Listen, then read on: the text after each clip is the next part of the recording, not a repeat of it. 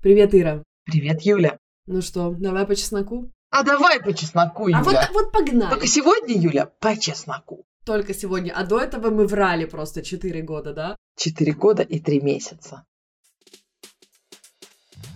Наконец-то она тоже будет опаздывать на наши встречи и говорить, о, Юля, я же мать. Ребенок обосрался Покакал перед самым выходом. Да-да-да, э, произошел этот взрыв говна в спину, как раз когда я собиралась выходить и надела уже на него комбинезон. Я и так всю жизнь что-то отдаю нуждающимся. Я хочу перед тем, как коллапс мировой настанет, Я хочу пожрать устриц! Ну что, всем привет еще раз, мы ваши новые или, может быть, старые шведские подруги.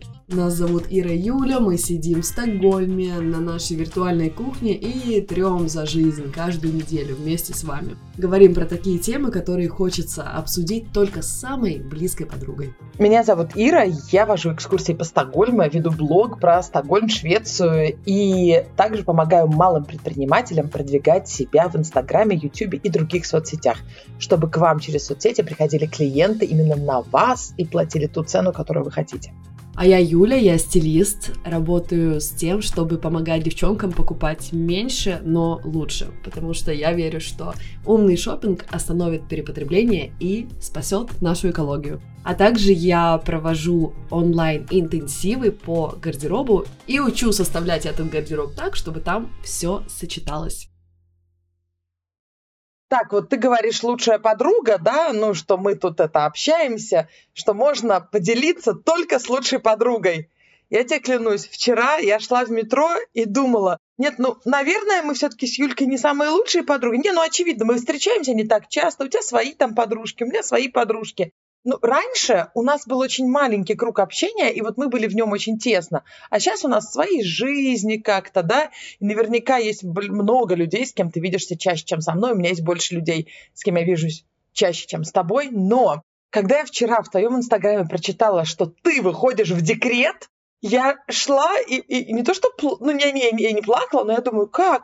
Почему я об этом, почему я узнаю из сторис? И я пыталась себя убедить, но это нормально. Ты не будешь на человека обижаться из-за этого? Ну, серьезно, глупость какая. Ну, вот рассказала она своим подписчикам раньше, чем мне. Ну, мы же не такие, наверное, близкие уже подруги. А потом оказалось, что декрет совсем не Юлькин, и вообще это была шутка, и вообще...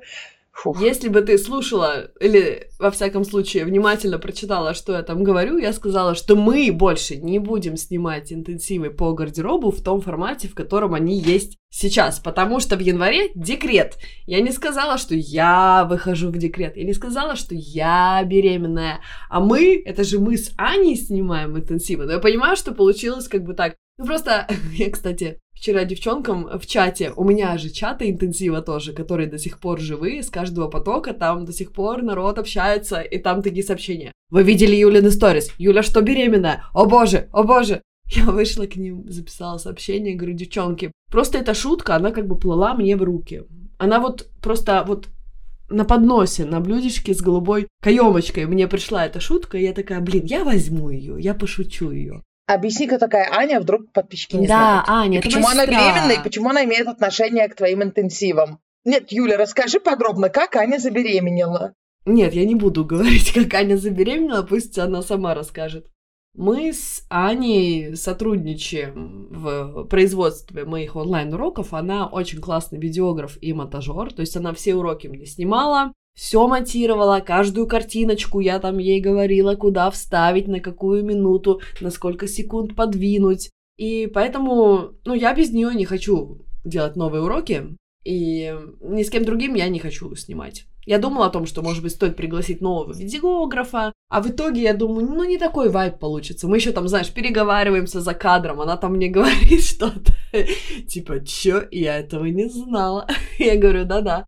Поэтому это такой конец эпохи получается. Я сейчас заканчиваю этот проект, сейчас идет последний запуск, поэтому если вы у меня еще не учились, вы можете купить осенне-зимний интенсив. У меня по ссылке в сторис. А потом не знаю, что я буду делать, в каком формате снимать. Ну, скорее всего, без Ани, потому что Аня будет в декрете. И я уверена, что она не такой человек, как я, которая на сносях носилась, выпускала уроки, которая из декрета еще какие-то 50 проектов вела. Я думаю, что Аня будет нормально на чили, на расслабоне предаваться неге молодой матери. Ты забыла одну маленькую деталь. Я вот специально внимательно слушаю все, что сказала. Кто такая Аня? Так я же сказала вначале, это моя сестра. Ты не сказала это. Я слушала Нет, я сказала, я сказала. Да? Да. Сестра это моя младшая, на 4 года младше, я так рада, наконец-то я стану тетей, наконец-то она тоже будет опаздывать на наши встречи и говорить, о, Юля, я же мать. Ребенок обосрался Покакал перед самым выходом. Да-да-да, э, произошел этот взрыв говна в спину, как раз когда я собиралась выходить и надела уже на него комбинезон. Или я буду ей говорить, да-да, вот поэтому ты теперь все забываешь. Это потому что ты кормишь сейчас, у тебя пролактин в мозгу. Так что я прям уже жду, жду, жду. Ну и прикольно, что кто-то беременный в семье, это не я. А, ну да, точно. Хотя, блин, я, конечно, так вчера шутила-шутила, что мне даже Аня спросила, ты точно не беременная, а то сейчас дошутишься. Слушай, более того, у меня мысли, знаешь, какие были, когда я вот прочитала там реально зазор всего 15 минут был между тем, как я прочитала, и тем, как ты ответила на мое сообщение, что это не ты беременна. За эти 15 минут я подумала, во, они молодцы дают. Как это хорошо для подкаста, наверное, да, ты подумала? Как это полезно для нашего подкаста. Потому что, ребят, конечно же, какие-то происшествия в жизни, они освежают твои проекты. Хотя О, какой более тут, какая того- тут свежесть уже третий раз? Все уже сто раз все видали. Четвертый, если Ой, бы. фу, извиняюсь. В нашем случае уже шестой, потому что у тебя трое, у меня двое, шестой ребенок подкаста. Ну и плюс еще, знаешь, у нас много молодых матерей, совсем молодых, вот, вот у кого только родились в слушательницах. Но у нас, безусловно, большая аудитория, и мужская, и пенсионерская, и подростки нас слушают, господи, чему мы их только можем научить. Но если мы бы сейчас забеременели, это немножко бы омолодило бы аудиторию, понимаешь? Потому что понятно, что среди нашей аудитории есть женщины с новорожденными детьми, их много, потому что с коляской удобно гулять, когда ты, э, ну, слушаешь подкаст и с коляской гуляешь. Но чем старше становимся мы, а это уже пятый год подкаста, тем понемножечку с нами растет и наша аудитория. Ну, это нормально абсолютно. А поскольку мы говорим на русском языке, и в русскоязычном пространстве чаще беременеют раньше, чем, например, ну, в той же Швеции, где мы находимся. Соответственно, если мы беременеем, Юля, мы сразу получаем 22-летних слушательниц большой пачкой. Поэтому ты прямо сейчас идешь, где муж? Вообще-то, вообще-то, Ира, твоя очередь. Почему я куда-то иду? Где твоя колбаса? Иди. Моя колбаса в Испании прямо сейчас. Твоя колбаса в Испании? Она стала щорицо? Кстати, да, поскольку он в Испании, можно говорить, называть все своими именами. Он э, в, как это правильно, это не командировка, это тимбилдинг у них с компанией. Они все в Марбею поехали играть в падаль. Опять с эстонскими моделями? Нет, я, кстати, переспросила, а эстонские модели поедут с вами? Нет, говорит. Это мы в каком-то другом эпизоде обсуждали, что там пара коллег, это, кстати, офицер, по-моему, шведской армии. И по совместительству эстонская модель? Блин, какая карьера. Ну нет, модель это я ее назвала моделька, потому что, конечно же, все эстонки, они модели. Ну, ясен пень, ну посмотрите на меня. Ну, да, конечно. Но если там какая-то у них женщина, которая офицер армии, да еще из Эстонии, ну, в моем воображении ревнивой жены, хотя вообще, я, для меня, ну, я считаю, что ревность это какая-то неуверенность. И, конечно же, я не ревную на полном серьезе. Но надо же пошутить. Хотя, может, это и плохое качество, но я люблю потрунить над этим. Мне сразу кажется, что там такая Наталья Водянова в эстонском варианте сидит у них в бане на корпоративе. И говорит, давай-ка подкинь-ка водички на каменку. Ну что ты расселся? И пивка давай поднеси мне. Блин, почему у меня акцент какой-то странный получился? Наверное, давно не была в Эстонии. Наверное, Да. давно там не была, уже не очень Мне натурально. кажется, если кто-то может нормально сказать по-русски с эстонским акцентом, так это ты, наверное. Ладно, я переслушаю потом. Мне показалось, теперь моя могла лучше. Я могла лучше выдать, но получилось, как получилось. Но ты, наверное, не очень корректно ржать над другими акцентами, но если ты... Ну, если Сам я, у меня паспорт страны? разрешает. Вот, вот. К тому же, когда я была в России те несколько раз, мне всегда говорили, что у меня, а вы, наверное, не местные, у вас какой-то, а вы откуда, какой-то у вас акцент. И когда я говорила, что из Эстонии, все такие, а, да-да-да, вот прибалтийский акцент мы и слышим, да-да, угу. Сейчас у тебя шведский уже, наверное, Наверное, подполз. наверное, сто процентов. Не угадают теперь, откуда я.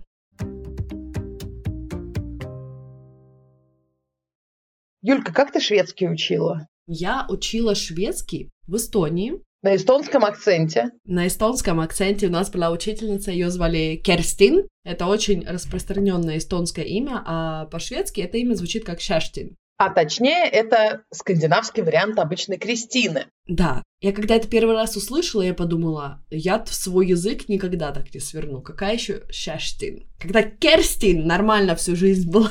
Не, ну борщ мы можем говорить, то, что ни один швед не произносит. А вот шерстин нам сложно сказать. Да, но тогда я еще не знала о э, существовании слов хуйкюс и хуйкатушка. Хую-хуюке, хуя-мэн.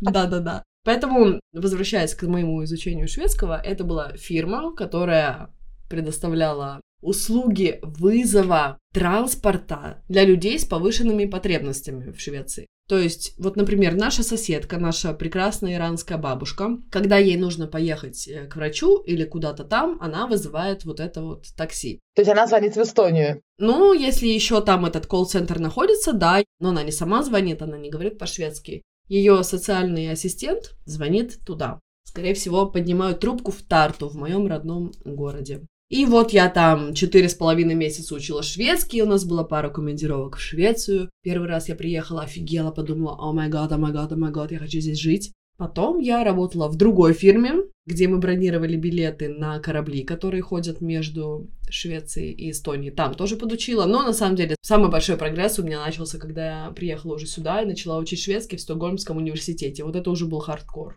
Ну и практика, конечно. Газетки, радио, книги.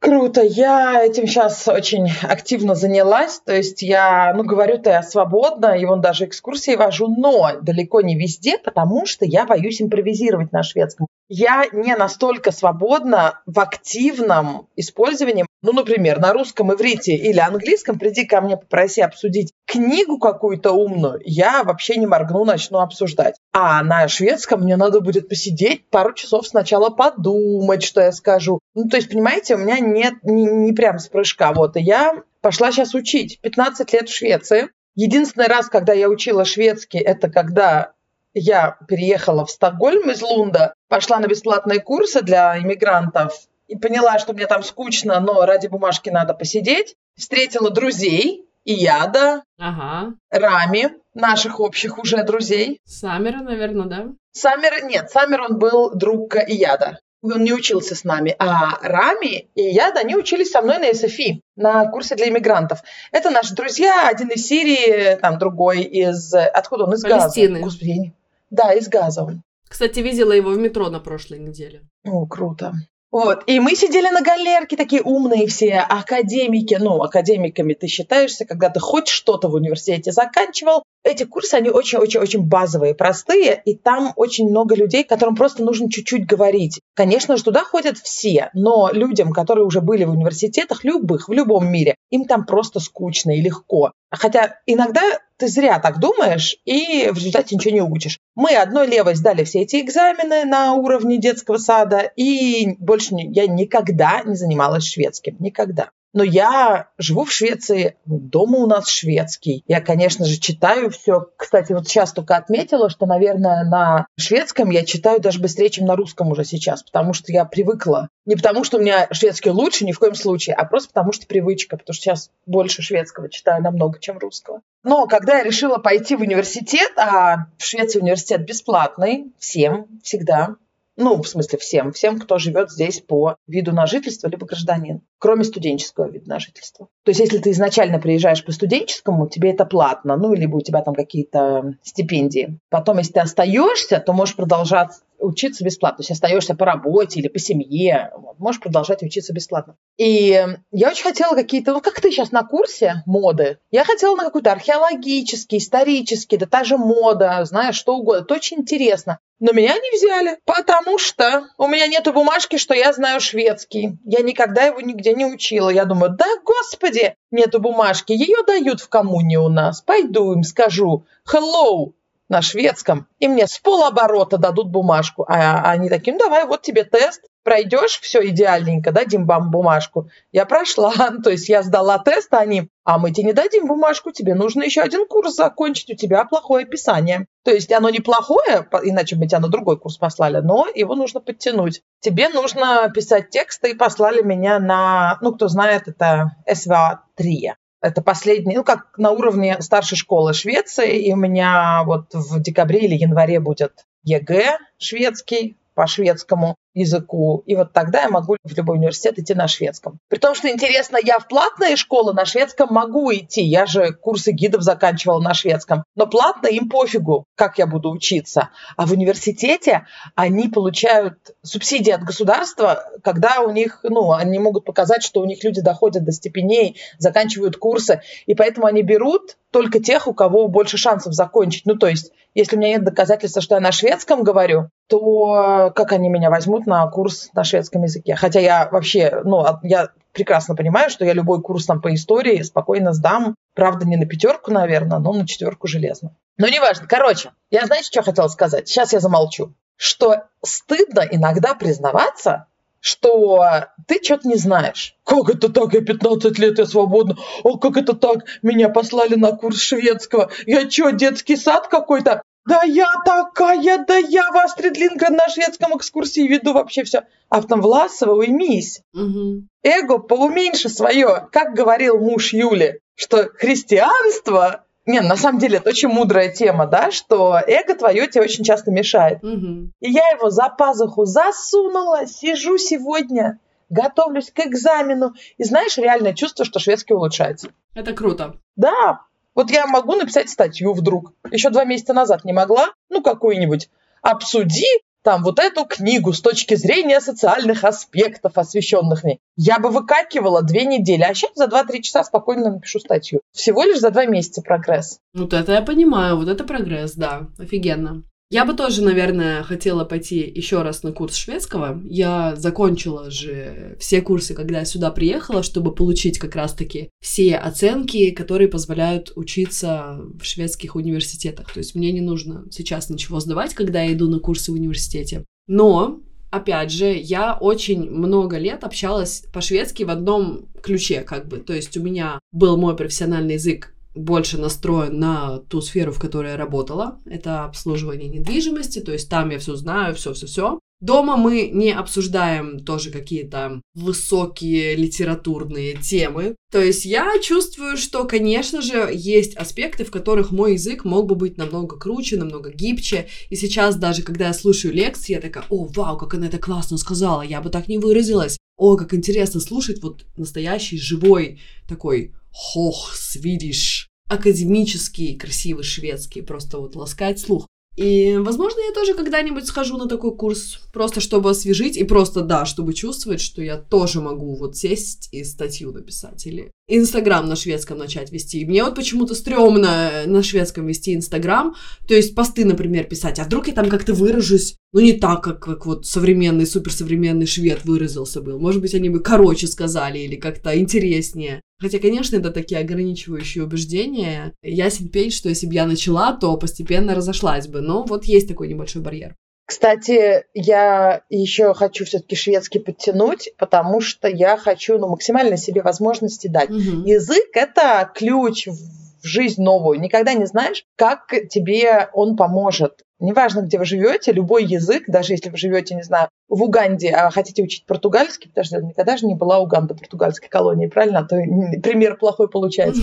Это всегда круто. Язык это просто открывает двери. Вот в Швеции меня это никак не ограничивает. Да? Мой уровень шведского, который, ну, так, на хорошую четверочку с плюсом, он меня никак не ограничивает. Я спокойно хожу во все инстанции сама, все контракты читаю, все маленькие буквы, все сама разбираюсь. Но я живу в Швеции. Если я захочу подкаст на шведском, ну нет, у меня нету того языка, чтобы вести подкаст на шведском. То есть я бы смогла спокойно общаться на шведском как гость подкаста. Все бы поняли, а, она иммигрант, она хорошо говорит на языке, понимаешь? Но чтобы вести целую программу, этого не хватает. Да. Я хочу, чтобы максимально был как родной. Вот как у меня иврит был на момент отъезда из Израиля, как у меня английский был на момент, когда я училась mm-hmm. в университете в Иерусалиме, он у меня был просто идеальный какой-то. И вот хочу такой шведский, что там, А вот как тебе вообще студенческая жизнь или ты студентом же не считаешься? Или считаешься? Считаюсь, и мне нужно подать на CSN. Там тысяча какая-то завалявшаяся для меня лежит. Да, очень даже а неплохо ты подала? будет. Подала, конечно. Пускай платят а мне мою нет. завалявшуюся тысячу.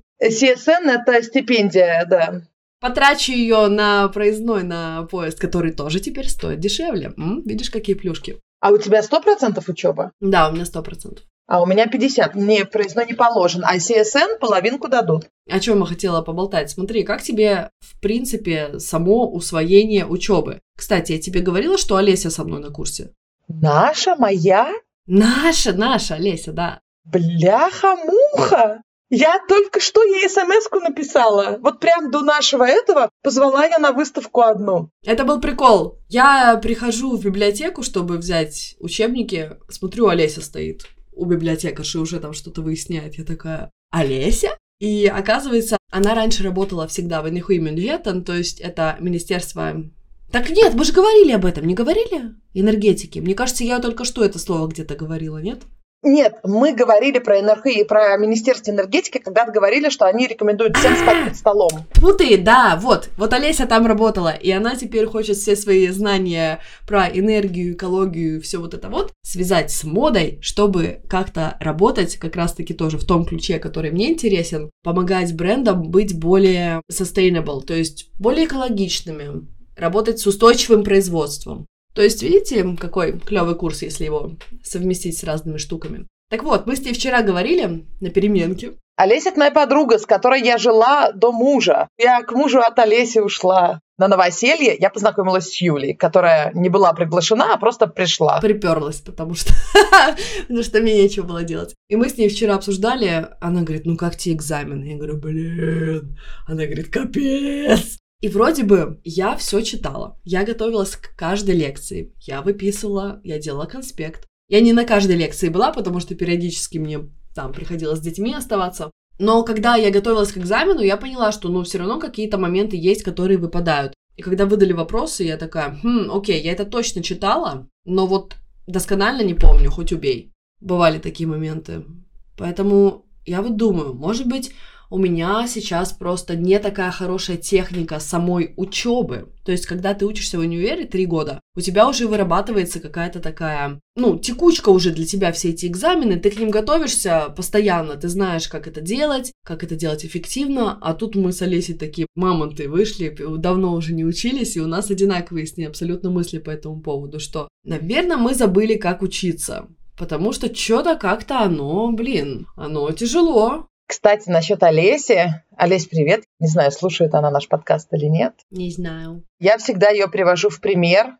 Ну, не называю имя, но вот сейчас я на весь мир называю имя. Когда меня спрашивают, за сколько можно шведский выучить. Я ж не в Лунде жила еще, и я помню, как она корпела над этими учебниками. Она реально читала, по-моему, вообще законодательство уже шведское на шведском, Мгм. когда я еще вообще три слова могла связать. А приехали мы одновременно, в один месяц. Мы прямо одновременно приехали на осенний семестр 2007-го. Вот, и встретились в общежитии. Мы так познакомились с ней в студенческом общежитии в Лунде. И она сразу, она на все курсы пошла, она сама сидела. И за полтора года она реально нормально говорила на шведском. И через сколько лет, через там 4-5 лет она нашла работу в министерстве, блин. Поэтому как быстро можно выучить язык, зависит только от вас. Мгм, точно. То есть у тебя нет такого чувства, что мозги подзаржавели и нужно их как-то раскочегарить? С одной стороны, есть, безусловно, но с другой стороны, я постоянно читаю какие-то книги про Стокгольм, составляю какие-то конспекты для Это не экскурсий. то, есть у меня... это не то. Это, Это, не я то, я понимаю, делаю. о чем ты. Анализ какой-то, да.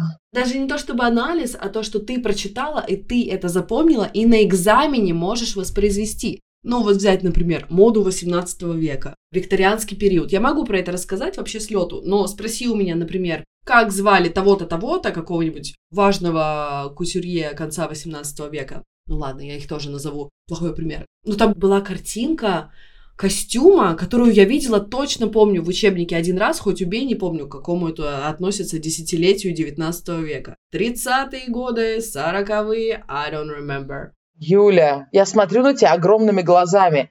Это сложно, ты не можешь все запомнить. Тебя тестят не в этом. У меня вообще другие экзамены. У меня язык. У меня учебники на экзамене есть с собой. У меня всегда были такие экзамены. Я же всегда язык учила. Я учила английский, немецкий сначала, потом я учила шведский, а тут, блин, история. Come on, нужно вот сказать, в каком году такие панталоны Это сложно, носили. я бы не смогла. Я бы не смогла. Я тебе говорю, у меня экзамен, на нем все материалы можно. Мне нужно анализировать стихотворение, например, на экзамене. Все материалы, какие у нас материалы? Само стихотворение и учебник «Как анализировать стихотворение». Анализируешь ты сама с нуля на экзамене. Ой, проанализировать я бы смогла, конечно. Ну, там были тоже такие вопросы, парочка, но все равно нужно было знать, что ты там анализируешь. Мне я... очень сложно. Но в Швеции немножко другая учеба. Ну и ты это знаешь, я просто слушательницам говорю. Здесь э, перфекционистов очень мало, которым надо все знать, все помнить, и пятерку тебе не поставят, если будет одна ошибка. Мне пока что ставят одни А, одни пятерки, хотя ошибки у меня есть. Смотри, например,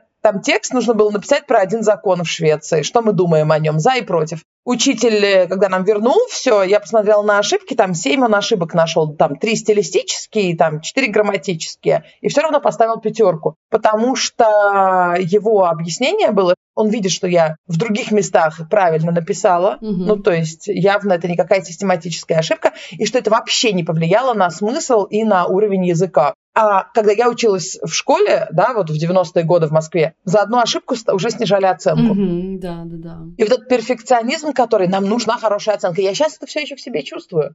О, мне поставили пятерку. А зачем мне пятерка? Зачем мне эта пятерка? Ради чего я это все делаю? Ради двух целей. Ради бумажки, а ее дают даже с оценкой 2 с плюсом, это Е. Это ниже тройки по-русски, если. Чисто минимум, чисто сказать 2 плюс 2, да? Вот. При ней мне тоже дадут бумажку. Я могу вообще не учиться и все равно получу бумажку. И вторая причина, я хочу улучшить шведский, поэтому я учусь. Но почему я тогда хочу получить пятерку? То есть мне же важнее, наоборот, сделать ошибки, чтобы мне их исправили. А я вот сижу, думаю, как бы написать так, если я что-то не знаю, надо вывернуть так, что как будто я знаю. Ну, то есть у меня все равно сидит во мне какой-то перфекционизм. Пиши с ошибками нормально, пусть тебя исправят. Но нет, хочется же, чтобы учитель думал, что вот у меня есть класс, а в классе есть Ира. О, это гений Ира, понимаешь? Это внимание. Тебе хочется внимания учителя. Да ты что думаешь, я такая же? Сидит зал студентов, нас там человек 80. Я сижу, блин, в первом ряду, когда спрашивают, а есть ли у вас вопросы? У меня есть вопросы всегда. Или, что вы думаете об этом? Все такие молчат. «М, Я хочу сказать, у меня есть что сказать. Никогда за мной такого не водилось, но что-то сейчас прорвало. Это блогерские навыки, я считаю. Наверное, вот мне реально легко говорить, когда меня слушают 60 человек, даже на шведском. Руку, когда вот так вот тянешь, чтобы высказаться, да, в классе, ты представь, что у тебя телефон с селфи Да, да, модом да. включен. И сейчас, дорогие подписчики, и задавай, задавай вопрос.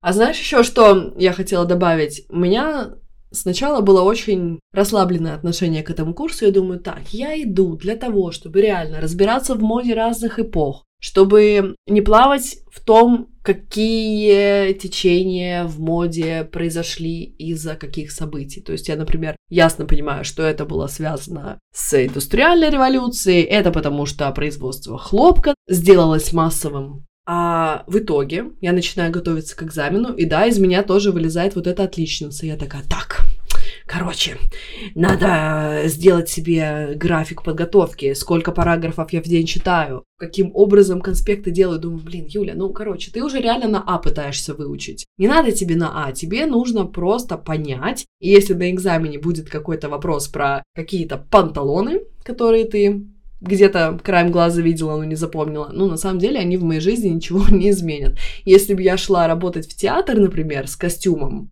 или в какой-нибудь продакшн исторического фильма, тогда да, нужно разбираться и в пуговицах, чтобы потом блогеры на ютубе не обсуждали, какие костюмы в Бриджертонах не соответствуют эпохе регенства. В те времена те цвета не носили, вот как они все неправильно сделали. Ну смотри, когда ты будешь работать, ты сможешь в книжках смотреть. На экзамене нельзя смотреть. А если пойдешь работать в те же костюмированные мастерские, ну, ты общую картину выучила, а какие-то детали про панталоны у тебя учебники есть. Ты же выходишь из университета не гением, который все знает про эту профессию, а только вот у тебя ядро. А все это наращивать потом будешь уже в профессиональной деятельности. Да, ты не разгрызла гранит науки, а просто немножечко его лизнула. Полезала. Great minds think alike. Слушай, давай заканчивать, потому что Джаку нужен кабинет. Вот, отправь своего мужа в Испанию, как я своего, так легонечко. Я пыталась, блин, да он не едет вот дальше Мальмы почему-то. Но он же любит Испанию. Ну, любит, но что-то с тех пор, как он оттуда уехал, он туда не ездил. Юль, мы сегодня вообще почти не поржали. Можно я короткую историю на две минуты расскажу, Давай, чисто чтобы конечно. людей облегчить? Поржать в конце, давай. Да, иду я мимо Гранд-отеля. Наш самый крутой отель в Стокгольме, самый такой известный. И смотрю, там реклама. Шведский стол морепродуктов. Я думаю, опаньки, опаньки, в Гранд-отеле представила себя в новых серьгах уже, значит, в платье, там, значит, пойду кушать морепродукты. Говорю подруге одной, слушай, да пойдем? Ну, сколько это может стоить? Ну, 800-900 крон, 80-90 евро, ну, сколько это может стоить? Давай, а все равно все скоро умрем в ядерной войне, пойдем. Оказалось, что оно стоит нам в два раза больше. И мы такие сначала зажали, хотя у обеих как бы нормальный доход, но 200 евро просто так сходить и выложить за три устрицы, ну там не три устрицы, сколько в тебя влезет-то? Это не то, что, знаешь, это ты за впечатление выкладываешь-то, за антураж, гранд-отель, все красивые. И мы немножко так помяли сиськи, как Юля говорит. Юля моя подруга, которая близкая подруга, никогда не рассказывает при беременности в сторе.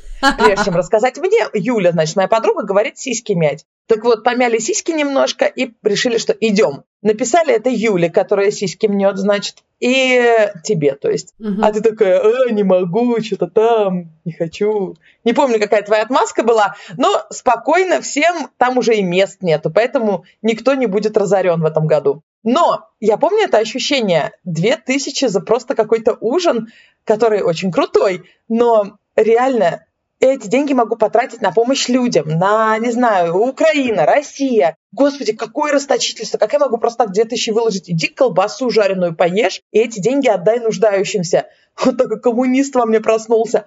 А потом, знаешь, я такая, а вот нет, я и так всю жизнь что-то отдаю нуждающимся. Я хочу перед тем, как коллапс мировой настанет, Я хочу пожрать устриц. Реально ощущение сейчас такое, что нужно жить, максимально жить, потому что я очень надеюсь, что никаких, конечно же, катаклизм больших не будет, но какая-то неуверенность в завтрашнем дне, и надо попридержать немножко деньги, многим кажется. А вот я решила, что нет, гуляй рванина, и такая пошла бронировать, и бляха, нету мест. Ну все, история закончена. А я не то, что тебе сказала, что я не могу, не хочу. Мне нужно было знать, когда точно, потому что я могу, блин, там только во вторник и в среду, ве... э, фу, не в, не в среду даже, а в четверг. О, а мы в шестого А хотим. я не могу. Почему шестого не можешь? Улетаю. А, точно, да-да-да-да-да-да.